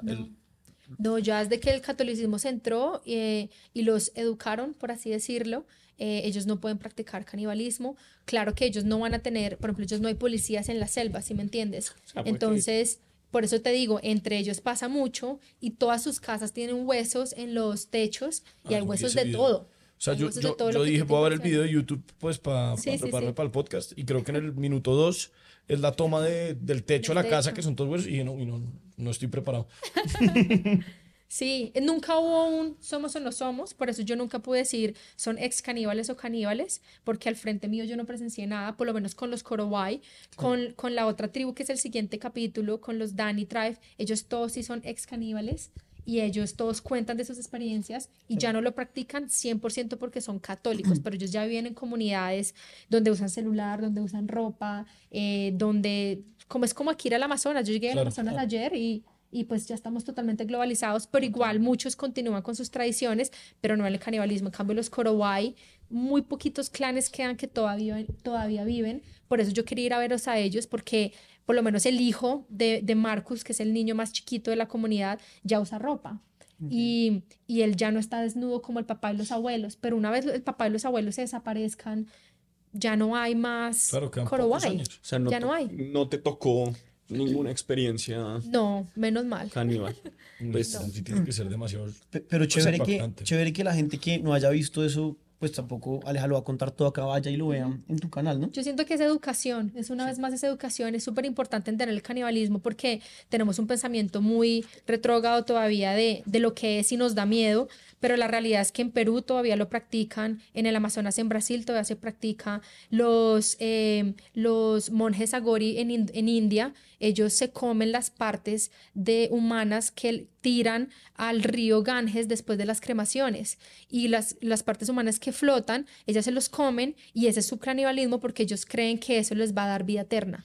Entonces hay muchas comunidades que lo practican, están los, los, em, la, la, tribu de leopardo occidental en África, que es la más difícil de llegar, allá no ha llegado ni siquiera nadie, como para ¿Quieres profundizar en esto? O sea, ¿quieres En el canibalismo. Sí, visitando no solamente canibalismo, yo me quiero profundizar en comunidades minoritarias. Ok. Entonces, en comunidades indígenas que se nos están olvidando, que se van a desaparecer, eh, que es inevitable la globalización, ¿sabes? Como que es inevitable, siempre estamos avanzando más tanto en tecnología como en, en todo, lo- en, en hacerlo asequible para ellos, pero yo sí quiero enfocarme en un, en un tipo de viaje donde sea más educación, conocimiento, respeto, porque al final yo siento que eso es lo que nos queda, ¿no? En unos años ya no van a haber... Y échanos el chisme. En el Amazonas, ¿qué estabas haciendo? Estaba turisteando con la mamá. ¿No fuiste a contactar a una comunidad? No, esos son en Brasil. En Brasil, en el Amazonas, pues fue muy lindo porque conecté con un abuelo allá y con cinco hombres como de diferentes comunidades y me explicaban eso. Decían como mucha gente viene acá todavía a esperar vernos a nosotros en taparrabos, Claro. pintados y es como que no, o sea, estamos aquí al ladito de Leticia, las comunidades son, son todas relativamente cerca, máximo cinco horas caminando en la selva, pero pues él dice, yo porque igual voy en la selva si mis hijos van a ir a estudiar, pues prefiero vivir más cerca a la ciudad, hacer mi maloca, siguen con sus prácticas del mambe, sigue con sus, todas sus prácticas del yagé y fue muy lindo como conectar con ellos, me llevé a la mamá, pero yo quería conocer el territorio porque eh, les conté que conocía a, otro taita en Australia, es un taita Leonidas y él tiene una organización donde están ah, trabajando en rescatar y en re- preservar eh, áreas del Amazonas y me dijo como hagamos algo juntos y yo le dije me encantaría pero yo primero quiero ir a conocer el territorio a ver cómo me siento con el territorio una vez más. Conecto o no conecto con el territorio sí le voy a poner mucho mucho me encantó. Alejandro, eso está muy interesante. Yo, yo tengo una, una duda ahí porque Sácalo. yo tengo un dilema también ahí con eso. cuéntalo. Llegar a contactar esas comunidades y esas cosas que uno quiere mantener como tan vírgenes no implica empezar ese proceso de, de que dejen de ser vírgenes. No, no porque ellos ya los descubrieron hace muchos años. o sea, Ok. el momento que ellos tuvieron contacto con los franciscanos y ya les dieron nombre y sabían que estaban en la selva, ya, o sea, ya... Ya, Ya es cuestión cagado. de tiempo, Ya pues. es cuestión de tiempo. O sea, ya venden el plan. Exacto, ya es un plan turístico. O sea, no fue ¿sí como que entiendes? cogiste un asadón y te metiste a la Exacto. selva a encontrar una comunidad que nadie más había encontrado. Exacto. Y, y entre las mismas comunidades, uno siempre tiene la decisión. Por ejemplo, ellos me decían, nosotros decidimos todavía vivir en nuestras casas, no manejan el dinero, trueque, ellos casan, pero muchos de sus familias y la mayoría se fueron a Mabul, algunos obligados por las guerrillas o por el gobierno de Indonesia, perdón, y otros porque querían globalizarse. Yo siento que va una vez más en lo que tú quieres. Sí, Yo quiero vivir en una van, pero hay gente que ni por el berraco se va a vivir en una van. Entonces ellos también toman esa decisión. Obviamente nosotros entrar en muchas de estas culturas es porque ellos lo permiten. Es más, en el Amazonas nos decían eso. Nos decían em, que ellos como comunidad se reunieron todos y todos tomaron la decisión si decidían abrir o no las puertas al turismo. Y fue una decisión en comunidad porque sabían que se iban a, a beneficiar de cierta forma y, y empezaron a crear ya normas, estructura, porque decían que entre ellos estaban dañando toda todos los árboles, entonces como que desforestaban pero no cultivaban y, y cazaban los animales pero entonces no los cuidaban. Y ahorita que se organizaron como comunidad y aceptaron, entonces, ¿por qué no? Por ejemplo, nosotros también en la globalización vivimos del turismo, porque ellos no pueden vivir del turismo No, no. también. De acuerdo, lo que pasa es que hay como las dos posiciones de una de no contacten, déjenlos tranquilos allá y otra que es como nos pues o sea, que como que nos estamos nosotros pues o los que hacemos parte del yo creo del mundo globalizado como si nos estuviéramos tirando esas culturas, pero realmente también muchos de ellos se mueren por simplemente o pues vivir de otro de otra forma de pronto. Y para ellos es un orgullo. Por ejemplo, en las noches que yo hablaba con Marcos, el jefe de la tribu, él me decía, gracias, gracias, gracias por venir, porque muchos de nuestros hijos ni siquiera quieren preservar nuestras tradiciones. Entonces, para él, que el mundo occidental venga y que por lo menos muestre y, y cuente la historia tanto del oro como de las guerrillas, como de lo que ellos hacen, de su cultivo de sagu, de cómo se comen el sagu wrap, de cómo conviven, para ellos es preservar su cultura. Y al final yo siento que esa también es parte de nuestra misión. Sí, es como, documentar un poco y que no quede en el olvido. Exacto, exacto, como pasó con los egipcios, ¿sabes? Con los griegos, claro, son comunidades que se perdieron, pero si nosotros no supiéramos nada de ellos, no sabríamos nada de ellos, perdón, si, si, no, si no hubo alguien que documentó y que nos enseñó a través de eso sabemos nosotros de los dioses y, y demás. Y con ellos fue así. Es más, la primera noche que yo subí a su casa, casa, eh, él me dijo como eres la primera persona que viene a pasar Navidad con nosotros y aunque nosotros no lo celebremos, sabemos que para ti o para los católicos es una época importante y quiero saber qué opina tu familia de que tú estés en la selva con unos caníbales. ¿No le da miedo? Y yo quedé fría y yo lo miré y yo le dije, ¿tendría que tener miedo? Y el man, el man sacó el pavo. No, él se, o sea, se cagó de la risa y me dijo, no, o sea, desde qué que nosotros esa estemos... pregunta, o sea. Sí, sí, sí. Navidad. Se cagó de la risa y a partir de ahí me dijo, es que no les da miedo. Eh, y a partir de ahí es como tú, si nosotros te damos la bienvenida, es porque aquí tú no tienes nada que temer. O sea, para nosotros es un orgullo que tú vengas y también depende del tipo del viajero. Está el viajero que quiere esto, que fue lo que mi guía al principio me quería vender. ¿Cómo quieres que te reciban o qué te gustaría? Y yo era como que yo no quiero nada de eso. O sea, yo quiero parchar con ellos, tomarme un café, ir a coger el gusano, comerme el gusano. Si hubiera habido carne de humano, Ajá. ¿le hubieras entrado? No. Ok. No, no, no. Depende del humano.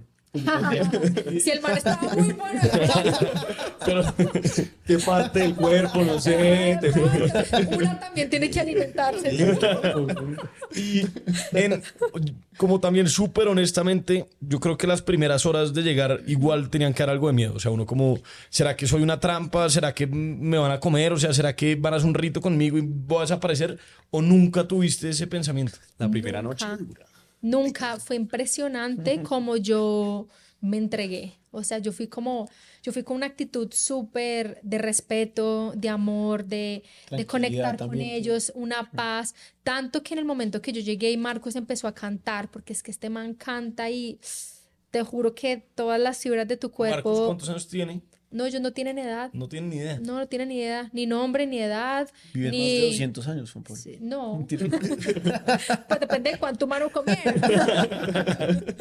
Eh, él no tiene ni idea de la edad, no tienen reloj, no tienen orden de tiempo, no tienen días de la Nunca se semana. habían visto. Yo también vi un video que tú Nada. le mostrarás un Pero tenía, tenía bien. pinta de que tenía cuántos años. Yo creo que por unos cincuenta y pico. Marcus era el que tú le muestras el celular y él No, se ese es ve. Silac, ese es el abuelo Silac. Marcus es el jefe de la tribu. Eh, y cuando yo llegué y escuché su canto y, y una vez más, el guía es como que, el guía literal me dijo, this is your home, estás en casa. Y ninguno se preocupó por mí, o sea, ninguno es como que suerte y muerte, usted verá dónde duerme, verá qué hacer. Yo llegué, caminé en la comunidad, me metí al río, me bañé, eh, luego me dijeron como aquí construyeron una plataforma, si quieres puedes poner ahí tu carpa, yo puse mi carpa, puse mi hamaca. Ah, tú dormías aparte. Yo dormí aparte porque yo no quería llegar a imponer mi presencia en sus casas, porque ellos son muy cerrados en ese aspecto, y yo quería que ellos sintieran también como mi energía y que, y que se sintieran que me podían invitar. Claro. La segunda noche me invitaron, yo les dije que no, les dije no, más adelante como que quería que sintieran en confianza, sobre todo las mujeres. Los hombres interactuaban muchísimo conmigo, yo era el bicho raro, yo era la única mujer. Eh, aparte pues de las, de las mujeres, de las dos esposas de Marcus, ellas eran mucho más cerradas y hasta, hasta el tercer día sentí que empezaron como a abrirse más conmigo cuando yo me senté. Literal, mi tarea era sentarme al lado de ellos a escuchar y a ver lo que hacían y nada más. Una pregunta sobre las dos esposas de Marcus. Eh, ¿cómo, o sea, había una principal y otra secundaria o las dos tenían el mismo papel, las dos vivían en, vivían en el mismo sitio? ¿Cómo es eso? Ellos culturalmente piensan que necesitan muchas, mucha ayuda en la casa y en las tareas de crear una familia Ok. y por eso quieren tener varias esposas.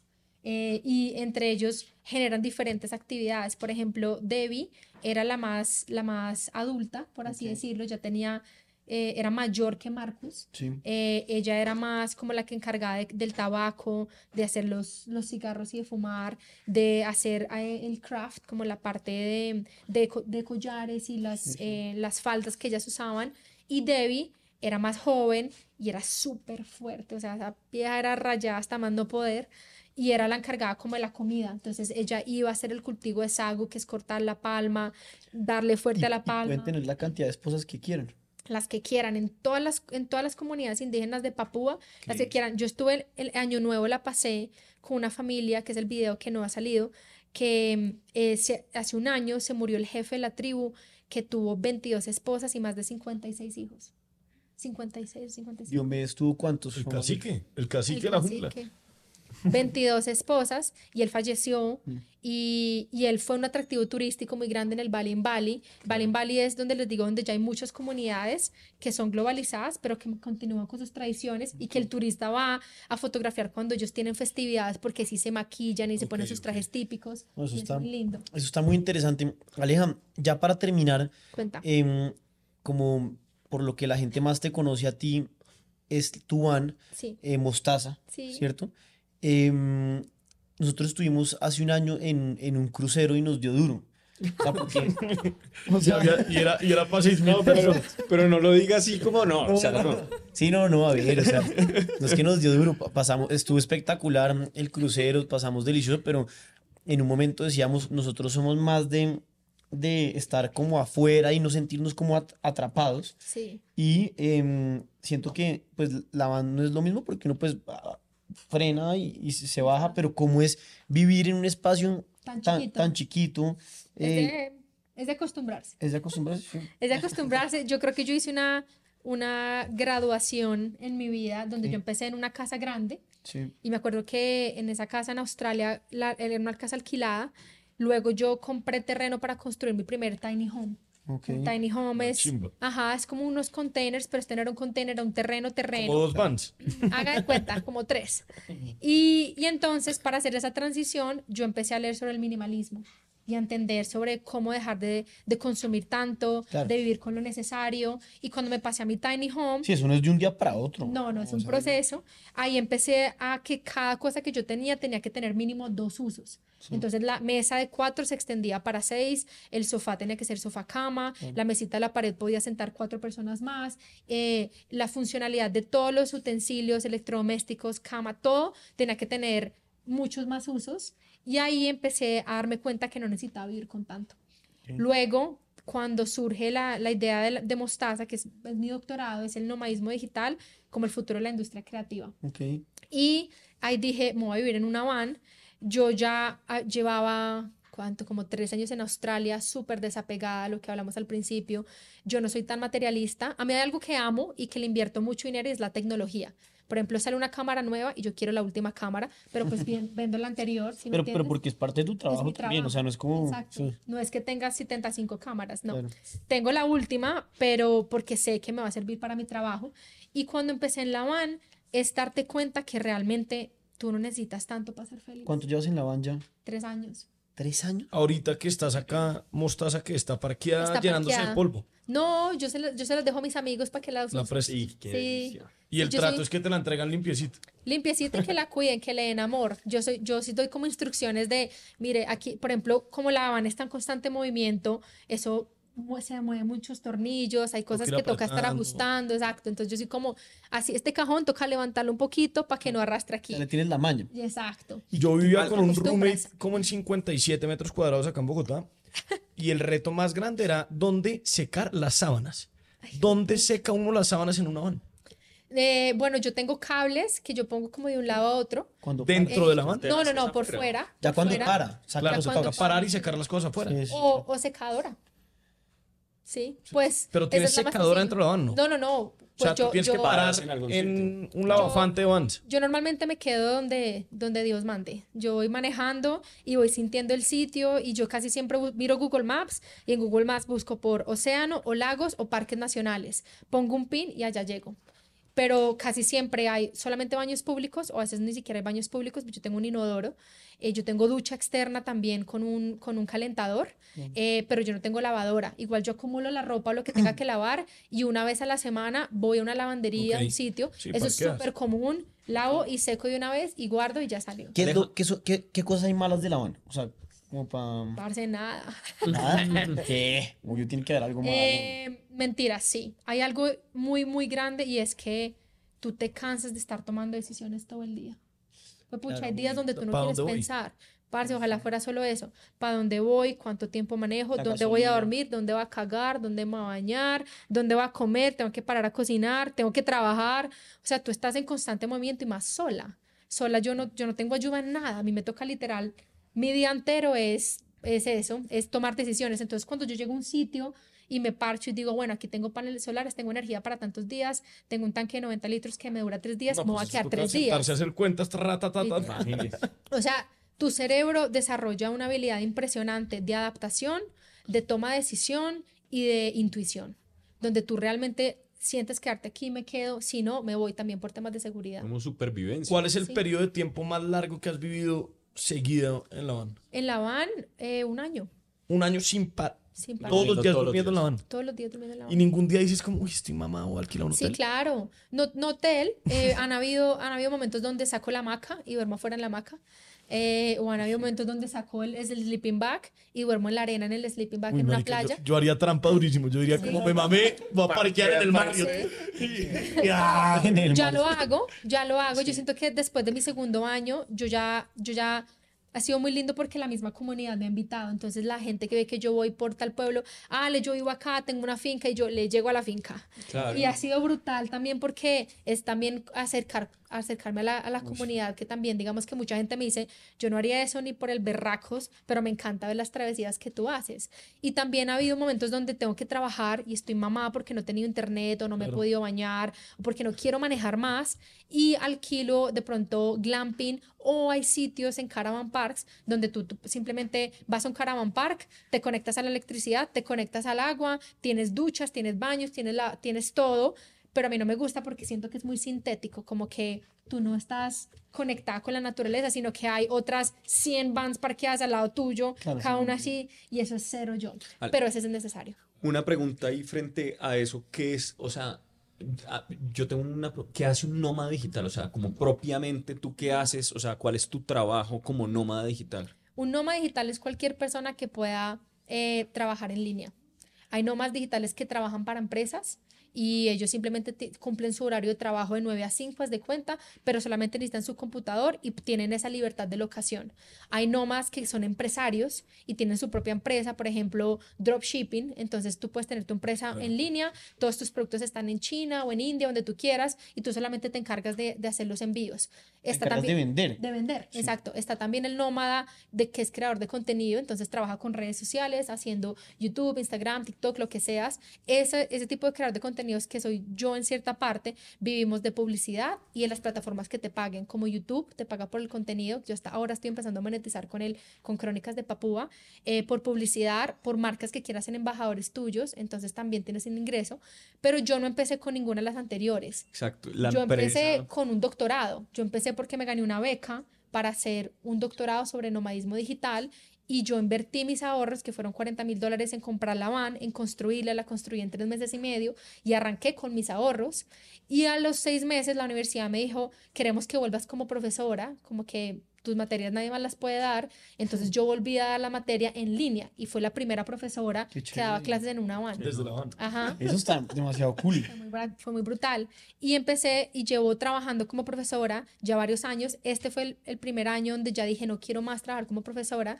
Primero porque es, era súper estresante para mí encontrar señal y organizar mis tiempos a la semana para dar clases. Y segundo porque ya no quiero trabajar más para alguien más cuando yo también puedo ser la que va a educar. Entonces me estoy enfocando en mi empresa O sea, se para viene empezar tu propio curso. mi propio curso, exacto. Se viene mi propio proyecto de nomadismo Y digital. no toca estudiar en Australia para poder Exacto. verte. Uno puede. Exacto. Cuando tú dices que No, tú creaste tu propia empresa para autopatrocinarte, Ajá. eso se ve como legalmente raro. Sí, como, eso legalmente no se ve como, como Parce, yo creo que yo, la vida a mí me ha abrazado de una forma increíble, porque aunque he tenido muchas trabas en la vida, yo siempre cada traba la he logrado ver como una oportunidad de, de crecer. Y cuando a mí me echaron del país y yo volví, yo volví y a mí me dieron la oportunidad de ser profesora en la universidad, yo tenía 21 años. Pero entonces yo dije, listo, voy a empezar como profesora, me dieron seis materias. Pero para quedarme en Australia, yo solamente tenía tres opciones. Casarme con un australiano, empezar una carrera que ellos quisieran o un patrocinio de una empresa. Tenía un novio brasileño y yo era la que lo iba a patrocinar, entonces ni modo. Eh, empezar otra carrera eran 100 mil dólares, los cuales no tenía. Y un patrocinio en ese entonces era que una empresa te patrocinara o, o te diera un trabajo, pero tú tenías que tener un sueldo de 80 mil al año y un diseñador gráfico no se ganaba más de 50 mil. Entonces yo dije, no quiero depender de nadie, voy a crear mi propia empresa, Proprietary Limited, cuando es una Proprietary Limited quiere decir que es como una tercera persona, no tiene ni siquiera saber quiénes son los dueños. Ok. Y, eh, y me voy a autopatrocinar. Y eso fue lo que hice. En ese momento ¿Cómo australiano, o hiciste sea, para pagarte 80 mil dólares al año? parce, usted no la cantidad de trabajo, o sea, yo trabajaba de lunes a lunes y me Y alimentaba cobraba bien la empresa arroz. y la empresa después Me te pagaba a ti. Y yo tuve que emplear tres australianos, pagar GST, Superannuation y Super. Pero algo muy lindo O sea, que salió pasó- caro igual la visa. muy caro y muy caro y mucho trabajo, fueron tres años, pero yo conté con que la universidad, ellos solamente hacían contratos a personas, no a empresas, y me querían tanto que me dijeron, te vamos a dar un contrato a la empresa para que tú des unas materias, entonces 30 mil dólares o algo así entraban a la empresa por mi trabajo como profesora, que eso no se podía, o sea, era, la, mi jefe hizo un chanchullo, pero ni el hijo de madre para lograr eso. Si usted está Y en y quiere Autopatrocinaste, autopatrocinaron, o sea, eso Parce, fue... fue- eso fue una mezcla de literal el universo, como diciéndome, usted hágale que aquí la estamos sosteniendo, hágale, por hágale. todos los lados. ¿Vos crees que yo a mis 21 pensé que yo podía crear eso? No. ¿Y yo- la empresa todavía yo en el existe? medio. Sí, claro. Esa La- ya se quedó tu empresa. esa es mi empresa. Entonces, yo, yo hice eso por tres años, logra- logré mi residencia, tuve que aguantar un año más para mi ciudadanía. El día que me dieron la ciudadanía fue el mismo día que me entregaron las llaves de mi casa. Las dos cosas más difíciles de mi vida. Tenía 27 años. Lloré, me emborraché con una botella de vino porque yo no bebo, entonces me tomé la, la- la cosa y yo ya estaba en coma.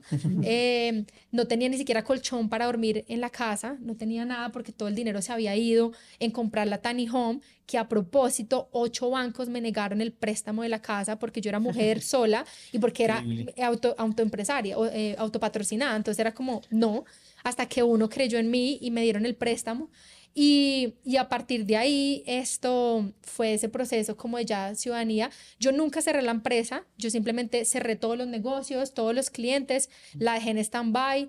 eh, tres años reporté como que nada entró, nada salió, pero no la cerré. Y cuando empecé como nómada, que ya me independicé de la universidad, eh, o sea, ya no recibía dinero de como asalariada de la Claro. universidad, arranqué otra vez con la empresa. Revivió. Exacto, revivió. Y el año pasado, el primer año de Nómada, fue el año que yo menos dinero me he hecho en mi vida, que fueron 20 mil dólares todo el año. Yo estaba viendo mis ahorros y, eh, y literal de nada, de- de- del amor. Pues igual es que en La Habana no hay gastos. Tú no pagas renta, no pagas agua, no pagas ¿Cuánto electricidad. vale un mes en la Habana? Depende de las actividades, porque yo algo si que uno yo se va a hacer hago- kitesurf todos los días, pues sale carísimo. Pues depende, yo, yo, yo amo hacer buceo, me encanta tirarme paracaídas, entonces mis actividades son actividades ¿Y te tiras sola de paracaídas? No, todavía no, todavía no. Pero cada ratico vas y te echas un salto en paracaídas. Sí, me encanta. A mí me encanta la adrenalina. ¿A poco no se han dado cuenta? y entonces esto, el segundo año, cuando ya empecé a facturar más, a, a, a pensar más, ok, ya estoy creando mi propia marca y mi marca soy yo. Alejandra Travels, yo la imagen represento algo. Esto, ahí dije, necesito equipo. Yo me acuerdo que la primera persona que contraté, que fue un asistente, yo ni siquiera tenía para pagarle a ella. O sea, yo decía como me quito literal yo eh, la comida de mi boca para dársela, pero necesito ayuda porque yo no empecé en esto para llenarme de dinero, sino fue como un tema de investigación de doctorado, pero también yo no quería perder mi calidad de vida, ¿sabes? Yo quería también llegar a un sitio y disfrutar del sitio, no tener que estar trabajando, trabajando. ¿Y ese equipo que tienes hoy en día es australiano o lo- colombiano? No, Venezuela, México, Colombia. Qué chimba. Y poco a poco Y empecé... todos son nómadas.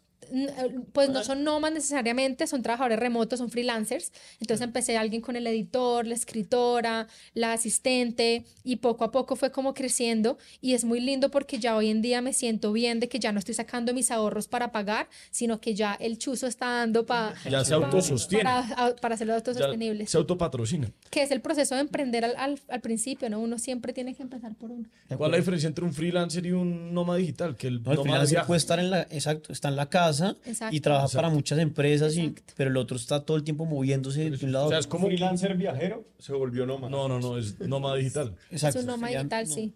El O nómada sea- es que tú estás en constante movimiento. Yo siento que el término nómada digital ahorita se volvió muy popular y hay mucha gente que entonces dice, yo soy mundo- nómada. sí, es como, parce, estás en tu casa, vos tenés una base. Eso, Sí, si eres un estás en tu viajero. casa cada tres meses y vas 15 Exacto. días a Santa Marta, Eres no un eres viajero. digital, no. Exacto, eres un viajero. Sí, y, y de hecho usted puede Yo ser, soy un nómada digital. Yo estoy o sea, usted puede, Nosotros en esa Yo en categoría... China. mire que ninguna, ninguna aplica, o sea, usted puede ser nómada y no freelancer y puede ser freelancer y no nómada, o sea, ninguno siempre está con el otro, ¿sí me entiende? Sí. O sea, si usted es nómada digital, usted no necesariamente tiene que Es ser verdad. freelancer. Claro, pero con tener su propia empresas empresa. Tener su propia Claro, empresa. claro. fija, pues. No tiene nada que ver. Aleja, em, de verdad estamos muy felices de haberte tenido. Falta el brindis. Tenemos que preguntarte, ah, y con el brindis de la mano, si quieres Juan Papá, el- No tenemos humano, pero que- queremos saber algo súper importante y es, em, ¿cuál es tu próximo tacha?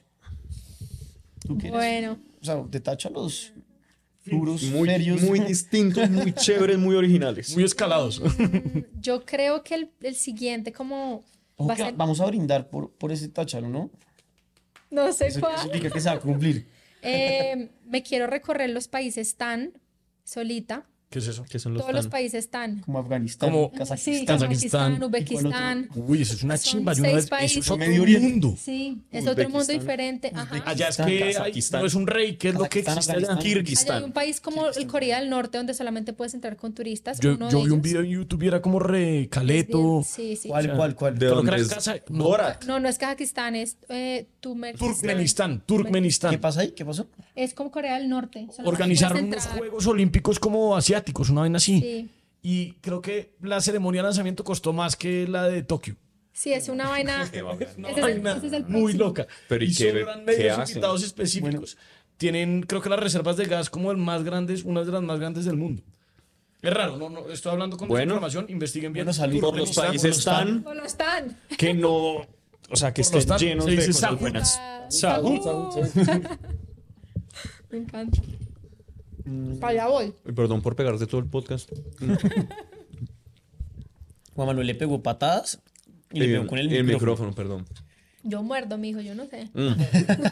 Bueno, Estaba- arrancó oficialmente la segunda temporada. Este Sí. es nuestro primer episodio de la segunda temporada. ¡Epa! Lo máximo. Muchas gracias. Empezamos con la vara alta. Mm. Me encanta. Aleja, de verdad, otra vez muchas gracias por estar acá, por ustedes, sacar qué de, de tu tiempo. Eh, realmente eh, te admiramos muchísimo, nos encanta poner, digamos que personas que han logrado táchalos tan grandes como los tuyos y como dice Táchalo, siempre incentivando a la gente a tachar todas esas cosas que ha dejado de hacer en la vida por miedo o por pereza. Epa. Y a tachar más y más y Y más. y Me más. encanta. No sabía que ese era el concepto. Me parece brutal. Volvamos a empezar. Una hora y media después. Vamos a empezar. Entonces, y, y pues Y Otra cosa. cuadremos el paseo a, cuadremos- Ay, sí, Burning a Man. Burning Man. Hagamos, o sea, quedamos con el táchalo eh, de ir a Burning Man con Aleja. eh, la idea es. Una mayonesa, una mostaza, una ketchup Y hongos. y un guiso. La idea en ese momento estar Sobre expertos todo en eso. hongos. Sobre todo. Entonces, muchas gracias a, a todos los que vieron este primer capítulo de la segunda gracias. temporada de Táchalo. Se vienen cosas espectaculares. Y una vez más, agradecer a este gran emprendimiento que nos ayuda con el mobiliario que se llama Tucurinca. Todos de Tucurinca. Todo hecho en Santa Marta. Mira, No y hay una mini tucurinca. Nos hicieron esta replicada en mini. Y hacen unos muebles pavanes divinos. Entonces, bueno, nada. Muchas gracias. Gracias. Síganos, síganos. Ah, sí, suscríbanse ahí porque muchos nos ven y no se suscriben. ¿Cómo haces tú para que se suscriban? La misma vaina, ¿no? Cuando les Suscríbanse gana. acá, suscríbanse acá. Hagamos una cosa. El que no se suscriba no puede ver el siguiente. O regalemos, regalemos una lamparita como esta. a los suscriptores. prohibido. Le queda prohibido y confiamos en usted. chao, chao. Chao.